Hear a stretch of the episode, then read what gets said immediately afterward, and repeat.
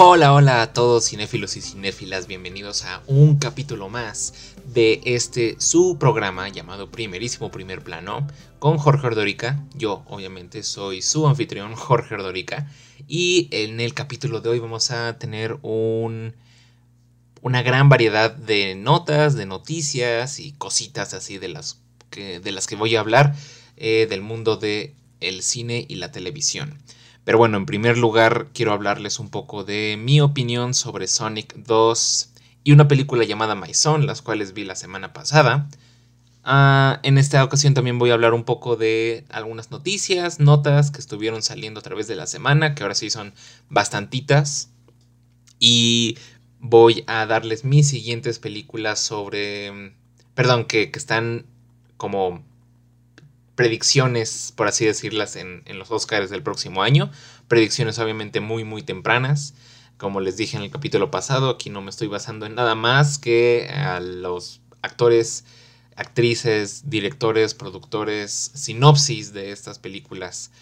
que pues son, obviamente ninguna de ellas han salido todavía en, esta, en territorios mexicanos o ni siquiera en territorios de Estados Unidos. Ah, o en otros países. Simplemente son suposiciones. Puede que la mayoría de ellas, lo más seguro es que no queden nominadas a nada, pero eh, siempre es divertido pues hacer estas predicciones, ¿no? Vamos a hablar entonces primero de Sonic 2. Para los que no sepan, digo, obviamente Sonic 2 es la secuela a la primera película de Sonic. Y la sinopsis dice un poco así. Tres meses después de derrotar al malvado Dr. Robotnik y desterrarlo del planeta Tierra a un planeta lleno de hongos, Sonic está listo para tener más libertad, ya que Tom y Maddie acuerdan dejarlo quedarse en casa mientras se van de vacaciones. Sin embargo, el malvado Dr. Robotnik, otra vez protagonizado por Jim Carrey, ahora conocido como Dr. Eggman, regresa del planeta de los hongos con un nuevo compañero, que es Knuckles, un equidna antropomórfico de color rojo con el cual busca una esmeralda que puede dar el poder de construir y destruir civilizaciones. Ahora Sonic y su nuevo amigo Tails se embarcan en un viaje para encontrar la esmeralda antes de que caiga en manos de Robotnik. Una historia bastante sencilla, la verdad es que no se le tiene que pensar mucho, pero a pesar de eso, me da gusto estar aquí con ustedes para decirles que Sonic 2 es fácilmente una de las mejores películas basadas en videojuegos. Y la verdad es que se me hace algo imposible de creer. Porque hace unos años cuando salió el tráiler de la primera película, el primer tráiler de la primera película, nunca en mi vida hubiera creído decir que Sonic iba a ser de las mejores franquicias de películas basadas en videojuegos. Sobre todo viendo el diseño que tenía Sonic en, en esos primeros avances al cual absolutamente a nadie le gustó. Y por lo mismo de que a nadie le gustó, pues logró que el estudio rehiciera prácticamente el diseño desde cero. Ah, y le diera una apariencia un poco más caricaturesca, un poco más atractiva, porque la primera versión estaba realmente horrible. O sea, de verdad, si ustedes buscan el tráiler de, esa, de esa primera parte, es, es algo de lo que están hechas las pesadillas. O sea, literalmente podrías usar el diseño de Sonic para asustar a la gente. ah, entonces atrasaron el estreno un poco de la primera parte, rehicieron el diseño algo ya mucho más atractivo, ya mucho más apegado a lo que era originalmente en los videojuegos. Y eso, aunque la película hubiera sido mala, se aprecia bastante. El hecho de que el estudio haya escuchado a los fanáticos de los videojuegos, a, los, a las personas que estaban esperando esta película y que no les gustó el, diseño y que el estudio los haya escuchado lo suficiente como para decir, ok, está bien, vamos a rehacer todo esto desde cero. Y pues sí, lo lograron. Y afortunadamente la primera parte fue una sorpresa bastante grata. Y ah, pues, logró que, las personas que amaron la primera parte, pues también esperaran con ansias esta segunda parte, sobre todo porque se veía que iba a estar un poco más apegada a lo que era el videojuego. Ah, realmente, o sea, poniéndolo así eh, en un lente muy, muy honesto, la primera parte, a pesar de que tuvo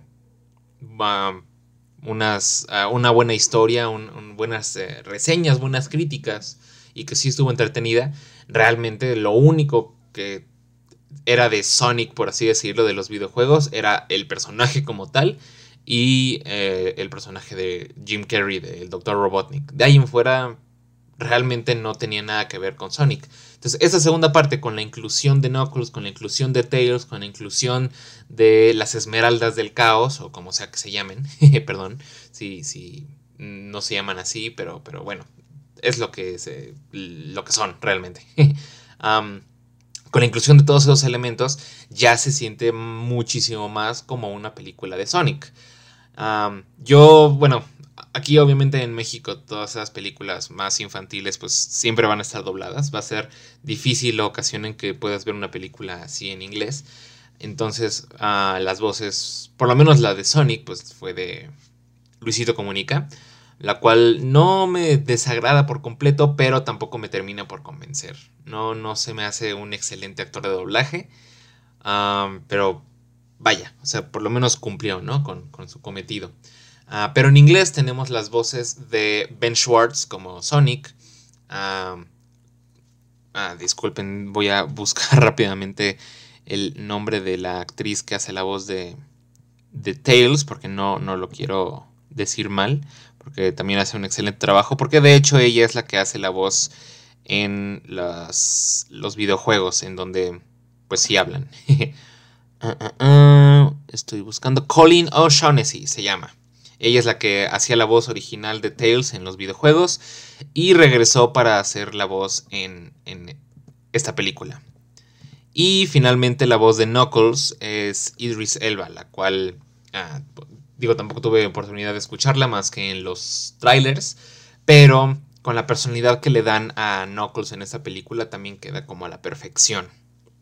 Eh, el personaje de Knuckles se me hizo en esta película un poco como el de Drax en Guardians de la Galaxia, que es como este tipo rudo e intenso y que eh, todo el tiempo tiene que estar hablando del honor y que este este, sí, es como un guerrero y su tribu y se siente traicionado y bla, bla, bla, y es muy intenso, pero al mismo tiempo se toman las cosas como muy literales o no entiende el sarcasmo y sí es muy parecido a, ese personaje de, Drax y pues la verdad es que es, una muy buena adición a, esta película. Los dos realmente son, son muy buena adición, tanto Knuckles como Tails y eh, por lo mismo pues sí se siente como una película realmente de Sonic. A pesar de que hay algunas partes que no cuadran mucho con, el resto de la película. Ah, específicamente una escena en donde Tails y Sonic se encuentran en un bar en un país extranjero y tienen que hacer como una... Es como una secuencia de baile en la que una parte de los humanos está bailando y ellos tienen que bailar también se siente como, eh, específicamente esas partes sí, es cuando te pones a pensar, ay, sí es cierto, que eso es una película para niños, ¿verdad? sí, realmente no aporta nada esa, esa escena a, la película, realmente si la pudieran eliminar no, no afectaría en nada la, la trama. Y otra parte que, bueno, esta sí me hizo reír un poco y sí estuvo bastante divertido, pero que también se siente totalmente como una película eh, diferente por completo. Ah, es una subtrama que trata de una, de una boda de uno de los personajes de la película anterior que se está casando en esta película y, pues hay una secuencia extendida en donde únicamente pues, se trata de la boda y ni siquiera vemos a los personajes de Sonic y Tails en, esa parte. Ah, a pesar de que es divertida y que tiene algunos chistes ah, pues bastante graciosos y que sí hacen reír, de nuevo, si la quitaran de la escena, de la escena, perdón, si esa escena la quitaran por completo de la película, tampoco afectaría en la trama. Pero también sería una película como de una hora nada más. Realmente esas, esas dos escenas son las que como que hacen que, pues crezca un poco la duración de la película y si se sienta pues completa, por así decirlo. Ah, pero en general sí es una película que me gustó bastante, sí es una película que, que a, los fans de, los videojuegos y de la película anterior de Sonic les va a gustar bastante. Y también les recomiendo que se queden al final de los créditos. Bueno, no al final.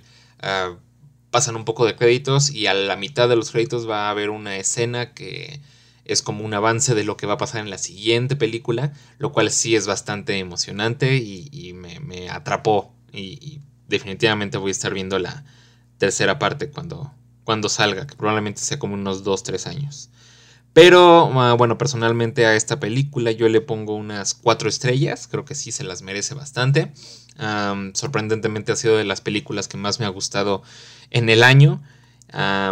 y pues sí, la verdad es que si, si están buscando divertirse un rato con algo que no tienen que pensar mucho y que se quieren reír, ah, Sonic 2 pues, está bastante recomendada.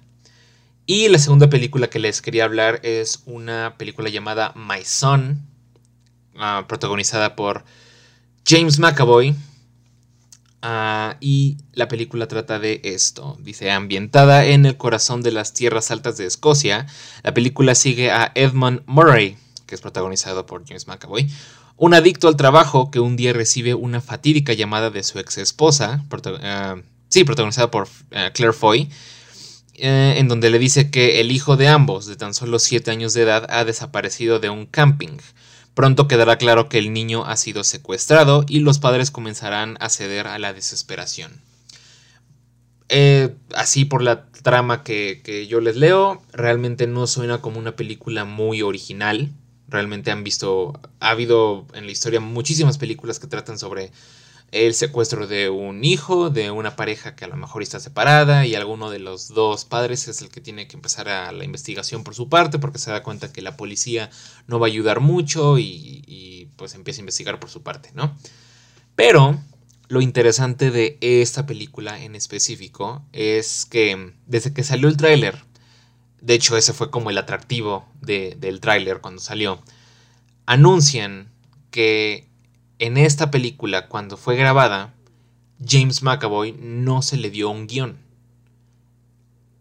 no, no logro entender así a grandes rasgos cómo es esto posible. Yo lo que quiero suponer es que se le daba como una idea general de lo que trataba la película, una idea general de lo que iban a pasar en tal escena y pues básicamente ya. y él tenía que improvisar no nada más los diálogos, sino las acciones de su personaje, las características de su personaje, cómo iba a reaccionar él con ciertas como vueltas de tuerca que de repente le, se le presentaban en la película. y vaya, o sea, se me hace algo bastante interesante. Se me hizo algo bastante interesante desde que salió el trailer y dije, pues, ¿cómo es posible? O sea, yo, yo personalmente creo que no podría tener los niveles de improvisación para lograr esa hazaña que hace él, pero al estar viendo la película lo ves y, aunque sí hay partes en donde se nota que como que está tratando de alcanzar un punto en el que están todos los demás actores. Sea, todos los demás actores están conscientes de lo que está pasando, del punto en el que está la historia. Entonces sí se ve en algunos momentos que él como que está tratando de alcanzarlos apenas, ¿no? Justamente al principio de la película es donde más se nota. No les voy a spoilear mucho, literalmente esto que les voy a contar pasa en los primeros cinco minutos de la película. Ah, va llegando él a la escena como, entre comillas, del crimen. Y le dice a uno de los policías que está por ahí, le dice, ah, yo soy el padre de X, ¿no? Le dice el nombre del niño. Yo soy el padre de tal, soy Edmund Murray. Y el policía le dice, sí, lo, lo sabemos, señor Murray. Entonces sí, se me hace como que él estaba apenas como tratando de, de hacer eso y que pues, el resto de los personajes, o por lo menos el resto de los, de los actores, pues es como de, pues sí, sí sabemos quién, quién es usted. y, y, sí está, está interesante. Realmente siento que sí se siente todavía como muy experimental la película. Siento que si quisieran hacer más películas así, sí tendrían como que trabajarlo un poquito más porque sí se siente pues, que él está reaccionando a cosas que no sabía antes, ¿no? Literalmente hay una escena en donde lo único que hace es como ver videos en un teléfono y no, no pasa nada más. Cuando en una película normal ese tipo de escenas pues son rápidas, ¿no? Pasan eh, escenas rápidas del video que está viendo o, hacen como una edición para que parezca que el video no está tan largo, pero aquí literalmente pasan toda la escena en donde está viendo el video y él pues, nada más como que reacciona a todo lo demás. Pero es en este tipo de escenas en donde también como que me hace dudar un poco de qué tanto está improvisado, de qué tanto no le decían a James McAvoy. Porque en una parte del video, el personaje de, de, de Edmond, de James McAvoy, se da cuenta de algo en el fondo del video, ¿no? De repente ve algo que llama su atención y, y, le hace zoom y de repente ve otras fotos en donde ve como que los empieza como a, a, a, cotejar esas dos cosas, el video y las fotos y toda la cosa. Entonces, siento que ese tipo de cosas sí se la tienen que decir, si es como de, oye, pues tu personaje en este momento se va a dar cuenta que en el video está tal cosa y esa uh, cosa que se da cuenta ya la había visto en, en esta otra foto y así. No creo que de verdad le hayan dicho James McAvoy, pues algo tienes que encontrar en esta foto. algo tienes que encontrar en este video que te llame la atención y pues tú ahí date cuenta, ¿no? O sea, literalmente eres tú el que se tiene que, que enterar de todo eso. Um, no sé, no sé, la verdad sí tendría que, ver como un detrás de escenas de esta película para ver realmente qué tanto no sabía James McAvoy antes de, de grabar las escenas, qué tanto sí le decían para que él tuviera una idea un poquito clara de qué es lo que iba a hacer en esa escena antes de empezar a, a grabar, antes de que el director dijera acción. Pero pues sí se me hace una, una, un experimento bastante interesante que, que, me gustaría ver con otros actores, cómo lo logran, o con otros géneros. Ya ha habido de hecho otros, este, a lo mejor series, ¿no? Real, hace poquito salió una serie que se llama Murderville, creo que se llama, en Netflix, con Will Arnett y varios actores invitados, en donde los actores invitados justamente de cada capítulo no tenían el guion, entonces tenían que ir improvisando junto con Will Arnett. Bueno, Will Arnett sí tenía como el guion de, de lo que iba a estar pasando. Uh, y esta, esta serie es de comedia, entonces pues la verdad todos los, los actores que eran invitados pues eran comediantes y también tenían como pues, varios dotes de, de, improvisación. Entonces, Will Arnett les lanzaba un chiste, les lanzaba una línea y ellos tenían que improvisar qué es lo que tenían que decir. Y supongo que hasta cierto punto, pues Will Arnett pues también tiene que improvisar porque si de repente dice, los actores dicen algo o hacen algo que no estaba tal cual en el guion, pues él también tiene como que manejarlo de manera que vuelvan a, tener sentido en la historia. Entonces, esa serie no la, no la he visto, también se me, se me antoja verla para ver uh, qué tan parecida es a esta película, pero pues sí, por lo menos James McAvoy lo, lo, logra hacer muy bien. Llega un punto en el que ya se nota más fluido. Al principio, como les decía, sí se nota que, que, está como apenas empezando a decir, bueno, a ver de qué trata esto, cómo lo voy a hacer. Voy a decir algunas líneas, a ver cómo me las reciben o cómo responden y bla, bla, bla ya cuando va terminando la película se ve que James McAvoy como que ya le agarró un poco el vuelito. Y como no hay tanto diálogo al final de la película, pues sí es un poco más fácil, pues, lograrlo, ¿no? Uh, pero, pues sí se les recomiendo uh, para que vean qué tal lo hace él sin, sin, un, sin un guion, sin un diálogo establecido. Um, está en Amazon Prime si es que la quieren ver. Prime Video, perdón, está en, está en Prime Video. Y sí, pues en cualquier momento que la quieran ver y comentarme en la parte de abajo qué es lo que ustedes opinan, si es que están escuchando este podcast a través de YouTube, uh, pues coméntenlo y yo lo voy a estar leyendo. Ah, y bueno, esas son las dos películas como más importantes que vi esta semana. La que sigue les voy a traer la reseña de, o bueno, mi, mi, mi crítica de Animales Fantásticos, Los Secretos de Dumbledore, que de hecho voy a ver dos veces en la semana. Entonces voy a tener oportunidad de pues captar un poco más cosas que vería si nada más ah, la, la, fuera a ver una vez, ¿no? Y espero, si, si me es posible, también poder ver la del Hombre del Norte, que de hecho se me antoja un poco más que la de Animales Fantásticos. Pero pues a ver si, si tengo oportunidad de verlas. Si sí, pues ya lo sabrán la siguiente semana. Si les traigo también mi opinión. Si no, pues hasta la siguiente semana.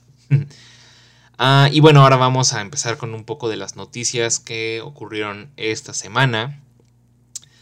Ah, que son bastantes, entonces no voy a, a profundizar mucho en ellas. Ah, vamos a empezar. Realmente las fui notando conforme Uh, no, no, están en orden, en algún, ningún orden, o sea, son así como X, ¿no? Uh, en primer lugar, que creo que es como un, un, poco lo más importante de esta semana, es que se estrenó oficialmente el primer tráiler completo de la cuarta temporada de Stranger Things. Esa es una serie que ya uh, tiene bastante, que salió la última temporada que se estrenó. Salió hace tres años, en 2019, entonces Ah, creo que definitivamente será de esas series que tengo que ver otra vez la tercera temporada antes del estreno de esta cuarta para poder estar un poco al corriente de lo que pasó. Porque realmente si ahorita me preguntan en qué acabó la tercera temporada, qué es lo que pasó, qué personajes quedaron en qué lugares, no sabría decirles muy bien. Tengo una vaga idea de qué, en qué quedó, pero realmente sí tendría que ponerme otra vez al corriente. Ah, pero bueno, se estrenó este nuevo tráiler en el que vemos pues, un poco de los la situación en la que se encuentra cada personaje en este momento y el nuevo villano que van a tener que, derrotar en esta ocasión. no, no sé el nombre y no sé de qué... Eh, o sea, qué, tiene que ver este nuevo personaje o este nuevo villano con el Upside Down y ese tipo de cosas, con los Demogorgon que hemos visto a través de toda la serie o el Mind Flayer que también vimos en la segunda y tercera temporada. Realmente no sé si sí sea como parte de todavía de esa mitología que ha construido Stranger Things hasta ahora o vaya a ser como algo totalmente nuevo. Que realmente no lo creo, creo que sí va a tener que ver todavía con, lo que hemos visto en las primeras tres temporadas, pero pues será interesante irlo descubriendo. la fecha de estreno, permítanme buscarla porque se va a dividir en dos volúmenes. Esta cuarta temporada. Entonces, vamos a ver. La estoy buscando justo en este momento. Mm, mm, mm. Aquí dice temporadas. va a ser una temporada con nueve episodios, como la segunda temporada. Los primeros cinco se van a estrenar el 27 de mayo de 2022 y los últimos cuatro el primero de julio del mismo año. Entonces, aparentemente lo que han dicho los, los hermanos Duffer sobre esta temporada, que son los creadores de, de, la serie, es que es como la temporada más larga que han hecho en cuestión de cuánto dura cada capítulo. Dicen que absolutamente todos duran más de una hora. Dicen que es su temporada más épica hasta la fecha. Que bueno, me sorprendería que dijeran que no, esta, esta temporada no la hicimos tan épica como las anteriores. Realmente es muy tranquila. Creo que todas las series tienen que ir aumentando su epicidad temporada con temporada. Pero bueno, eso es lo que dijeron. Y em, realmente sí estoy emocionado. Ya se me había olvidado un poco la existencia de la serie por tanto tiempo que ha pasado entre el, el final de la tercera hasta el estreno de esta, que sé que tuvieron que retrasarla un poco por pues, cuestiones del COVID, igual que muchas series y películas que pues, estaban ah, realizando en 2020, ¿no? Ah, pero por fin la vamos a, poder ver el 27 de mayo, los primeros cinco capítulos, y el 1 de julio los siguientes cuatro. Y también ah, aparentemente la quinta temporada, que realmente no tengo ni idea de cuándo se va a estrenar, pero ya también avisaron que esa será la última temporada. Entonces, pues será interesante ver ah, en qué lugar nos deja esta temporada y pues la conclusión de, la serie que desde 2016 ha sido como uno de los más grandes fenómenos de Netflix. Va a estar padre ver cómo acaba. Ah, la siguiente nota que tenemos. Ah, perdón, se me cerró un poco el, documento. Aquí está. Bueno, pues siguiendo todavía con todo este tema de Will Smith, sé que a lo mejor ya está un poco cansado hablar de, eso, pero mm, pues sí, todavía tengo que hablar de una cosita más, que es que Will Smith fue oficialmente castigado por la academia, siendo vetado de la ceremonia de los Oscars por 10 años.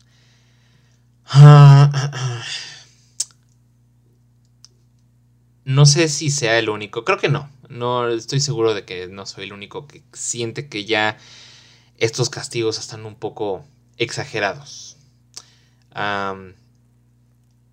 10 años es bastante, siento que siento yo que a lo mejor si le hubieran dicho, ¿sabes qué? Vas a estar vetado de la ceremonia durante uno o dos años.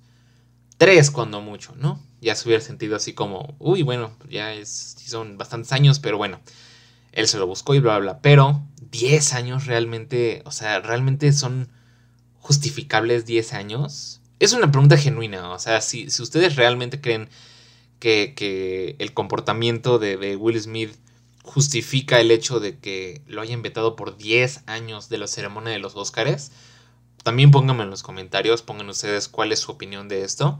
Pero yo, yo, yo personalmente siento que es demasiado tiempo. Que es demasiado tiempo. Will Smith va a tener casi 70 años para cuando pueda volver a asistir en una ceremonia de los Oscars. Eso no significa que no pueda quedar nominado. Sí puede quedar nominado, sí puede ganar todavía más premios, pero él como tal no va a poder estar presente en la ceremonia para recibirlos si es que llegara a, ocurrir pues que, él ganara nuevamente.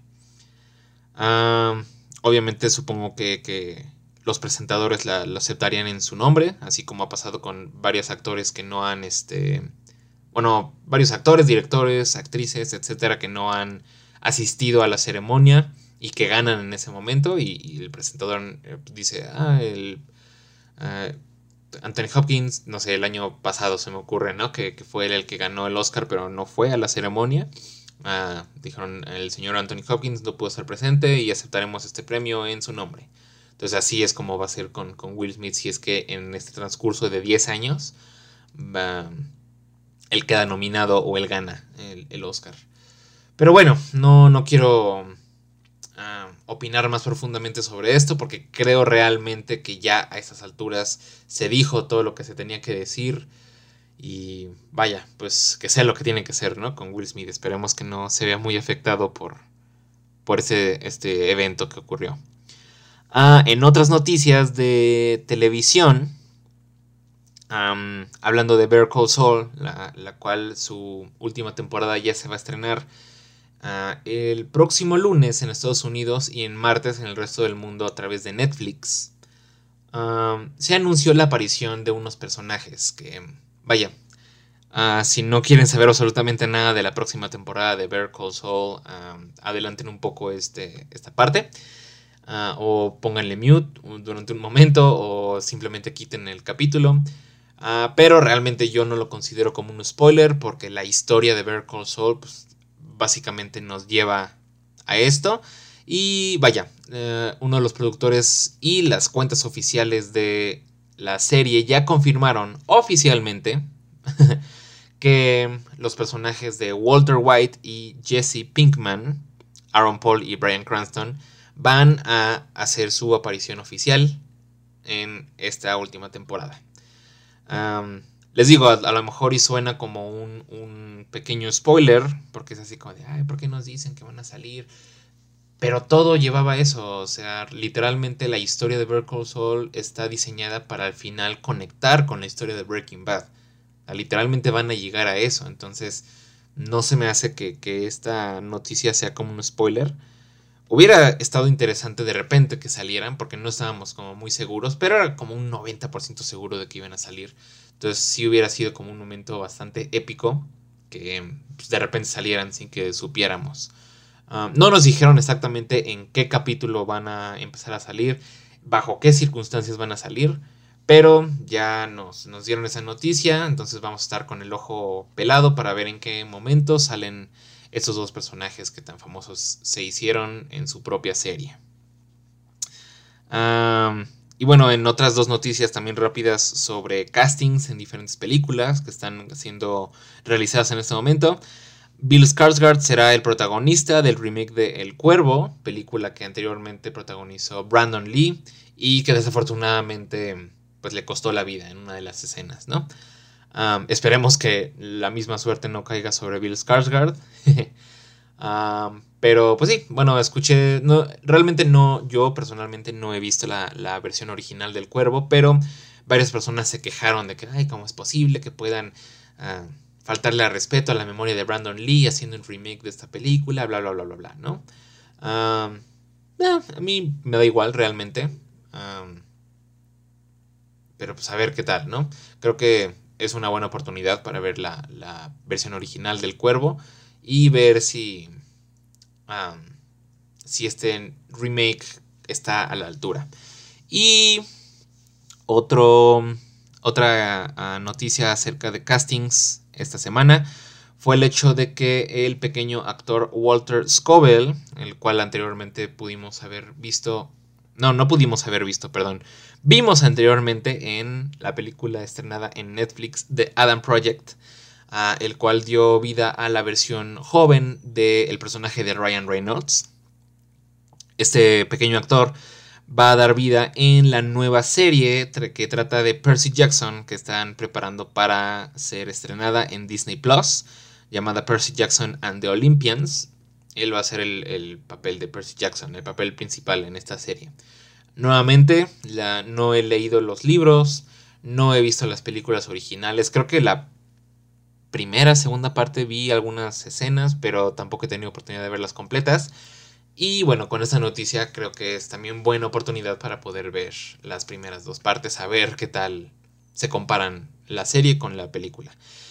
Que personalmente siento que para una serie de libros, así como Percy Jackson, así como Game of Thrones, así como otras ah, series de libros que han sido adaptadas a series televisivas, creo que es mucho mejor hacer eso, adaptar un libro o una serie de libros a una serie de televisión porque les da más oportunidad de expandir el mundo, de desarrollar los personajes muchísimo más, de agregar cosas en los libros que están originalmente en los libros que a lo mejor haciendo una película tendrían que eliminar para que no se sienta tan larga. Entonces creo que es una buena decisión en primer lugar que Percy Jackson vaya a ser una serie, ah, a pesar de que ya habían existido dos películas anteriores. Y también creo que es una buena decisión la del actor, porque en The Adam Project definitivamente eh, fue de las mejores partes. Realmente es un actor que tiene muchísimo potencial, muchísimas oportunidades para explotar su, carisma, su, ah, sus habilidades de actuación. Entonces creo que es una, muy buena oportunidad para él para demostrar de lo que es capaz. Y la última noticia que tengo para el día de hoy es que se anunció o existe un rumor de que David Lynch estrenará una nueva película en el Festival de Cannes de este año, de la cual no se sabe absolutamente nada. Dicen que es una película que grabó uh, en secreto con Laura Dern. Ni siquiera se sabe si Laura Dern es el personaje principal, un personaje secundario o incluso un cameo. Pero el rumor dice que esta nueva película de David Lynch se va a estrenar en el Festival de Cannes. Y lo gracioso es que lo acaban de entrevistar a él o no sé si fue una entrevista o simplemente dio una declaración en sus redes sociales diciendo que el rumor era una mentira, que él no, ha dirigido ninguna película recientemente y pues que las personas que esperen ver una nueva película de él en el festival se van a salir decepcionadas. Lo cual me suena un poco a Andrew Garfield diciendo que no iba a salir en, Spider-Man No Way Home, que, que las las fotos que habían salido de él estaban photoshopeadas y que realmente no tienen ni idea, pero que le desea mucha suerte a, todos los que sí iban a participar en la película. Entonces, quién sabe, puede que esté diciendo la razón, puede que no, y de realmente esté como queriendo que esta película sea un secreto muy bien guardado. Pero vaya, pues David Lynch siempre es como una garantía de que vamos a ver algo bastante interesante. Entonces, si sí es cierto que va a ser una nueva película, pues ya veremos qué tal. Ah, y bueno, para finalizar este capítulo, les quiero traer las últimas, no, no últimas, son siete películas más que están sonando para la siguiente ceremonia de los Oscars 2023. Como les dije al principio del capítulo, estas predicciones obviamente son demasiado tempranas porque no hay ninguna crítica, ninguna reseña, ninguna persona que ya haya visto estas películas y que diga, uff, definitivamente va a estar nominada, ¿no? Ah, nada más una de ellas ya fue eh, perdón, estrenada allá en Estados Unidos y ha tenido reseñas muy, muy positivas. De hecho, en Letterboxd ah, es la película con mejores reseñas de toda la historia, ah, superando a Parasite, la cual había sido la, la, película con mejores reseñas de hace un par de años. bueno, e, esa película había ganado el lugar de la película con mejores reseñas de toda la historia hace un par de años, ¿no? La de Parasite. Y en esta ocasión, ah, una de esas películas que les voy a mencionar, les diré cuál es en el momento en que lo haga, ah, ahora es la, creadora de ese título. Pero bueno, vamos a, empezar con estas películas. Ah, la primera de ellas se llama... Oh, no me deja... ustedes perdonen, es que está un poco raro mi, mi Word, que aquí es donde tengo todas las anotaciones de, de este capítulo. Bueno, aquí está ya. La primera de ellas se llama She Said y está dirigida por Maria Schrader y protagonizada por Carrie Mulligan, Zoe Kazan, Patricia Clarkson y Andre Brower. Y la película trata de las reporteras del New York Times, Megan Towie y Jodie Cantor, que publicaron una de las historias más importantes de una generación, una historia que ayudó al lanzamiento del movimiento hashtag MeToo y rompió décadas de silencio sobre el tema de las agresiones sexuales en Hollywood. Básicamente esta película trata sobre cuando se develó todas las acciones y agresiones sexuales que tuvo Harvey Weinstein con varias de sus actrices. una película así siempre atrae muchísimo a la academia o tal vez no la traiga porque pues como que siempre le pone como un reflector a todas esas acciones que justificaron o que decidieron eh, ignorar. Entonces va a ser interesante ver esta película, em, a ver qué tal le va en la ceremonia, o bueno, en, la época de premios. Puede que quede nominada, puede que no, entonces ya veremos. La siguiente película tiene una trama bastante similar. La película se llama Women Talking, ah, dirigida por Sarah Pauli y protagonizada por Frances McDormand, Rooney Mara, Claire Foy, Ben Whishaw y Jesse Buckley. Es un gran reparto realmente. Ah, Frances McDormand ya tiene tres Oscars en su haber, entonces tal vez con esta película vaya por, por el cuarto. Ah, y la película trata de un grupo de mujeres en una colonia religiosa aislada en medio de Bolivia, las cuales luchan por reconciliar su fe con una serie de agresiones sexuales cometidas por los hombres de la colonia. Entonces son dos películas que tocan temas muy parecidos, con dos perspectivas muy diferentes, dos ah, contextos muy diferentes también, pero que tratan temas muy similares. Entonces, siento que si eligen a una de las películas para quedar nominadas, la otra no va a quedar, justamente por el tema de que son, ah, pues básicamente plots muy, muy parecidos el uno al otro. Mm, realmente no estoy seguro si ha habido algún año en el que dos películas que están nominadas a mejor película tengan temas tan parecidos.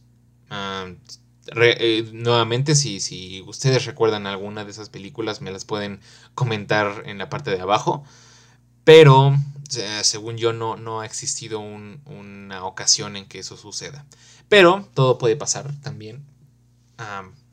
este puede ser el año en el que ocurra ese suceso, entonces pues ya veremos. la siguiente película es la película a la cual me refería, uh, que es la, película con mejores críticas en, en Letterboxd. Y esa película es Everything Everywhere All at Once, de la productora A24, la cual ya es bastante conocida por hacer películas muy interesantes, muy intrigantes y muy fuera de lo que normalmente vemos en, en, en cualquier película, ¿no? Y esta no es la excepción. Esta película está dirigida por Dan Kwan y Daniel Scheinert, los cuales son conocidos como Daniels, los cuales dirigieron anteriormente la película de Swiss Army Man, o en español eh, le pusieron Un cadáver para sobrevivir, con Daniel Radcliffe y Paul Dano. En esta ocasión, esta película está protagonizada por Michelle Yeoh, Jamie Lee Curtis, Jonathan K. Kwan y James Hong, y trata sobre una inmigrante china la cual se ve envuelta en una aventura salvaje en la que solo ella puede salvar el mundo, explorando otros universos. Desafortunadamente, esto la lleva a una aventura aún mayor cuando se encuentra perdida en los mundos infinitos del multiverso. Al principio, cuando salió el trailer de esa película, varios dijeron, ay, claro, los Daniels están aprovechando de ah, la fama que ahorita tienen los multiversos en Marvel y así, en DC y toda la cosa. Pero las personas que han visto la película han dicho que, la trama de la película explora la cuestión de los multiversos de una manera muchísimo más creativa, muchísimo más interesante y muchísimo más divertida que lo que eh, pudieron haber hecho grandes empresas como DC o Marvel. Ah, dicen que la actuación de Michelle Yeoh es de las mejores que ha habido en la década y que simplemente es de esas películas que te vuelan la cabeza cada minuto que la estás viendo. No sé por qué no ha salido aquí en Estados eh, perdón, en, en, México. Siempre, invariablemente las películas de A24 tardan muchísimo más en salir aquí en México que en Estados Unidos. Ah, y esta pues no es la excepción. Y es de las películas que más se me ha antojado ver en este año, por lo menos de las películas que han salido en este año, es la que más se me antoja, porque realmente cualquier persona que la ha visto ha tenido críticas extremadamente positivas, que han dicho que no han visto nada parecido en toda su vida, que eh, los efectos especiales y que la, la locura, todo lo que estás viendo en pantalla es simplemente espectacular. Entonces, esto, por una parte, puede ser positivo para, para, esta película, para poder quedar nominada al Oscar, pero al mismo tiempo, realmente los Oscars no son conocidos por nominar películas extravagantes o extrañas. Son, siempre han sido películas así como muchísimo más, pues no sé, accesibles, muchísimo más comprensibles para el resto del público. Entonces, siento que el hecho de que sea una película de A24 y que sea tan extravagante y tan loca y tan... Eh, que te explica cosas del multiverso y que hay varias cosas así, también puede ser como detrimental para, para la, película. Bueno, puede, puede afectarle de manera negativa. Eh, pero bueno, eh, crucemos los dedos y esperemos que, en esta ocasión ah, logren algo muy interesante. Ah, y siguiendo con A24, la siguiente película en la lista es Disappointment Boulevard, dirigida por Ari Aster, ah, el cual ha dirigido películas demasiado, este, ¿cómo decirlo? Pues sí, terroríficas. Ah, él dirigió anteriormente Midsommar y Hereditary, dos de las mejores películas de terror que han salido en los últimos años, los cuales también han sido distribuidas por A24, y esta no es la excepción. Ah, esta película va a estar protagonizada por Joaquín Phoenix, Nathan Lane, Patty Lupone, Amy Ryan y Michael Gandolfini. Y trata sobre un retrato de décadas de uno de los emprendedores más exitosos de todos los tiempos. Eso es básicamente como toda la trama que existe, pero se sabe que también va a ser de horror. Entonces van a ser como dos una combinación de géneros bastante interesante. y bueno, lo malo con esa película es que al igual que la película anterior, la de Everything Everywhere All at Once, es que por ser tan extravagante, tan rara, tan de género, género de terror mm, usualmente no es tan bien visto en la, en la ceremonia de los Oscars. Habrá sus excepciones, claro, pero mm, vaya, Hereditary y Midsommar son dos de las mejores películas de terror que salieron en los últimos años y ninguna de ellas recibió ningún tipo de, nominación. Entonces, Disappointment Boulevard, más que una predicción, es como una esperanza, por así decirlo, ¿no? De que esperemos que ahora sí le hagan caso a, Ari Aster con esta película y de alguna manera lo, nominen. Ah, la quinta película en, esta lista que, que tengo es Avatar 2. Tal vez no suene como algo que pueda quedar nominada, pero no podemos estar, descartar perdón, el hecho de que la primera película, en el momento en que salió, fue un fenómeno total, tanto en taquilla como en crítica y en, en cuestión de las nominaciones. O sea, durante mucho tiempo fue la favorita a ganar, pero al final pues, le dio la vuelta a su propia esposa, esta Catherine Bigelow con The Hurt Locker. Pero al final de cuentas es una película que, sí causó mucho, mucho furor cuando salió.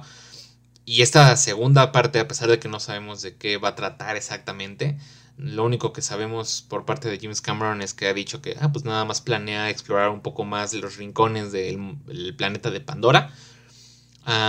que personajes como los de Sigourney Weaver y Stephen Lang van a, a, regresar, a pesar de que, spoiler, en la película anterior se mueren ambos. no sé si vayan a regresar tal cual, si vayan a revivir o si vayan a hacer como nada más flashbacks que involucren a esos dos personajes. Obviamente junto a ellos tenemos a Sam Worthington y Zoe Saldaña que fueron los personajes principales en la película anterior. Tenemos ahora la edición de Kate Winslet, de Una Chaplin, Eddie Falco y Michelle Yeoh en esta segunda parte. Entonces, quién sabe, a lo mejor y puede dar la sorpresa, o a lo mejor ni siquiera es una sorpresa como tal y termina quedando nominada.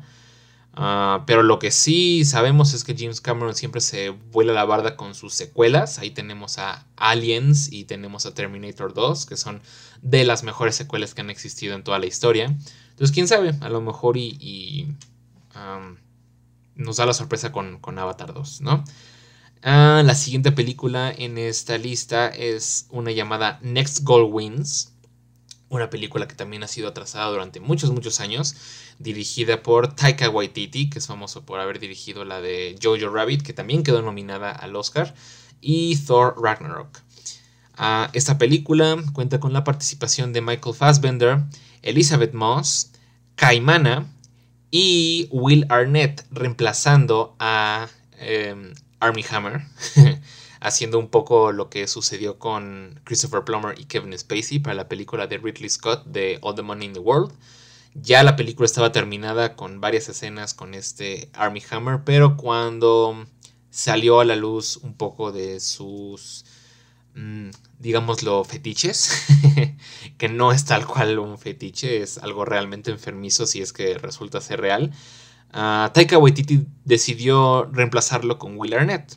Ah, entonces, pues vamos a ver qué tal, ah, si son demasiados notorios sus, sus reemplazos, pero será interesante. Y la película trata, ah, bueno, cuenta la historia del entrenador holandés Thomas Rongen, el cual va a estar ah, protagonizado por Michael Fassbender, artífice de realizar una tarea prácticamente imposible a nivel deportivo. Ah, él tomó las riendas del equipo de fútbol de la Samoa Americana y trató de hacer de un grupo de perdedores unos ganadores natos. Aparentemente está basada en una historia real. Entonces, si quieren buscar ahí la historia de, pues, cómo termina o cómo va a terminar esta película, la pueden buscar si, si buscan así como uh, Thomas Rongen, uh, entrenador fútbol uh, Samoa Americana. Um, y, van a saber, ¿no? Pero creo que lo interesante es ver esta película sin saber mucho de la historia, o a lo mejor y si sabes en qué termina la historia y pues quieres ver cómo la adapta Taika Waititi a la película, ¿no? Pero como les había dicho, esta película ha sido atrasada durante muchos años y durante todos los años que ha tenido fecha de estreno, siempre ha sido como parte de las listas de predicciones de los Oscars de ese año. Entonces, esperemos que este año por fin se le dé estrenarse y esperemos que ese estreno signifique una nominación o varias al Oscar. Y la última película que tengo en esta lista realmente también es una esperanza, algo que dices, ah, estaría padre que la nominaran, ¿no? y por las críticas tan positivas que tuvo, pues parece que, que tendrá algo de oportunidad, esperemos, no lo sé. Pero la película es de Batman, dirigida por Matt Reeves, la cual, por cierto, también se va a estrenar ya en HBO Max el siguiente lunes. Si es que la quieren ver, lunes 18, ya va a estar disponible en HBO Max. son, ya sé que sonó como un comercial, pero créanme que a un, a un programa que apenas lleva tres capítulos y que absolutamente nadie más que mis familiares y mis conocidos me conocen, valga la redundancia, HBO Max dudo mucho que me daría un patrocinio por anunciar su película. Nada más quise anunciarla porque si se la perdieron o si la quieren ver otra vez, ya se va a estrenar ah, próximamente en este servicio de streaming, ¿no? pero bueno, creo que no tengo que mencionar mucho de esta película, de qué trata, los actores que están involucrados, Robert Pattinson, Zoe Kravitz, Jeffrey Wright, John Turturro, Paul Dano, Colin Farrell, Andy Serkis, Peter Sarsgaard y Barry Keoghan. Es una película que tuvo muchísimas críticas positivas. Y pues no sé, siento que estaría padre verla nominada a, algo. Por lo menos sabemos que va a estar nominada a cuestiones técnicas, tal vez sonido, tal vez efectos especiales, tal vez maquillaje, por cómo transformó por completo a, Colin Farrell en el pingüino.